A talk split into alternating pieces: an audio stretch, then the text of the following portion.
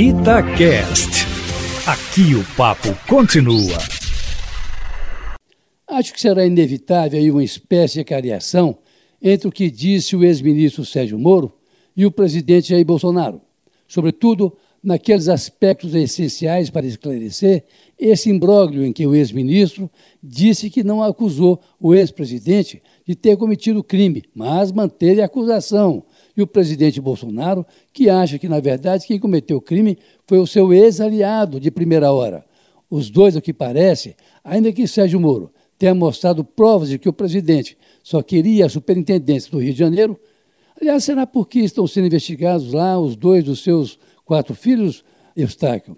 Mas os dois, eu repito, parecem fugir do confronto aberto, porque, na verdade, esse confronto não interessa a nenhum dos dois, Eustáquio.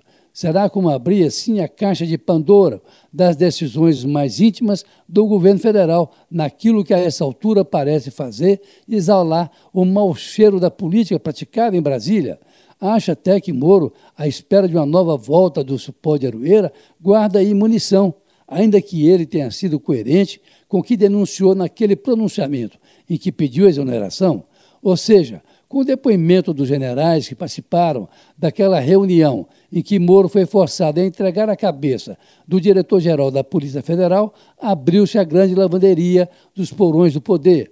Daí porque o presidente Bolsonaro, que ainda, aliás, não tem culpa formada ainda nesse lamentável episódio, ter que recorrer para o Centrão, o seu porto seguro dos pedidos de impeachment e das CPIs que rondam o plenário da Câmara dos Deputados. Olha, mas a propósito que o presidente Bolsonaro disse ontem aos jornalistas, Aline e Eustáquio, mandando-os calar a boca no mais vil ataque que uma autoridade do porte da presidência da República possa ter dirigido à imprensa, não custa lembrar aqui um episódio parecido ocorrido no governo do general João Figueiredo, quando então o comandante militar do Planalto, o general Newton Cruz, mandou o repórter Honório Dantas, em 1983, isso, se calar ao ser questionado sobre a falta de democracia no país. O general Newton Cruz foi mais longe que Bolsonaro ontem, quando o jornalista desligou o gravador e lhe deu as costas, já que ele foi eh, mandado calar a boca, o general avançou sobre ele e o obrigou a pedir desculpas por ter feito a pergunta, o que era de seu dever, e por ter desligado o gravador e virado as costas para o enfurecido comandante militar do Planalto. Pois bem, Bolsonaro não chegou a tanto, claro, mas as suas investidas contra a imprensa e contra os jornalistas, repito, ele mandou um jornalista calar a boca ontem novamente. Não está escrito nos livros de boas maneiras dos notáveis, sendo o presidente, claro, um deles, nem nas relações entre homens públicos e jornalistas. A ditadura de Figueiredo acabou. O general Newton Cruz desapareceu nas sombras da história.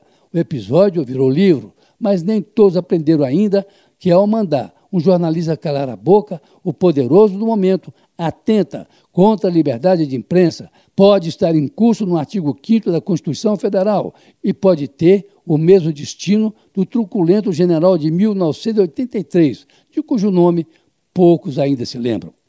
Olha, você que me ouve, escuta, fique em casa, é melhor para que a vida volta o mais rápido para a normalidade.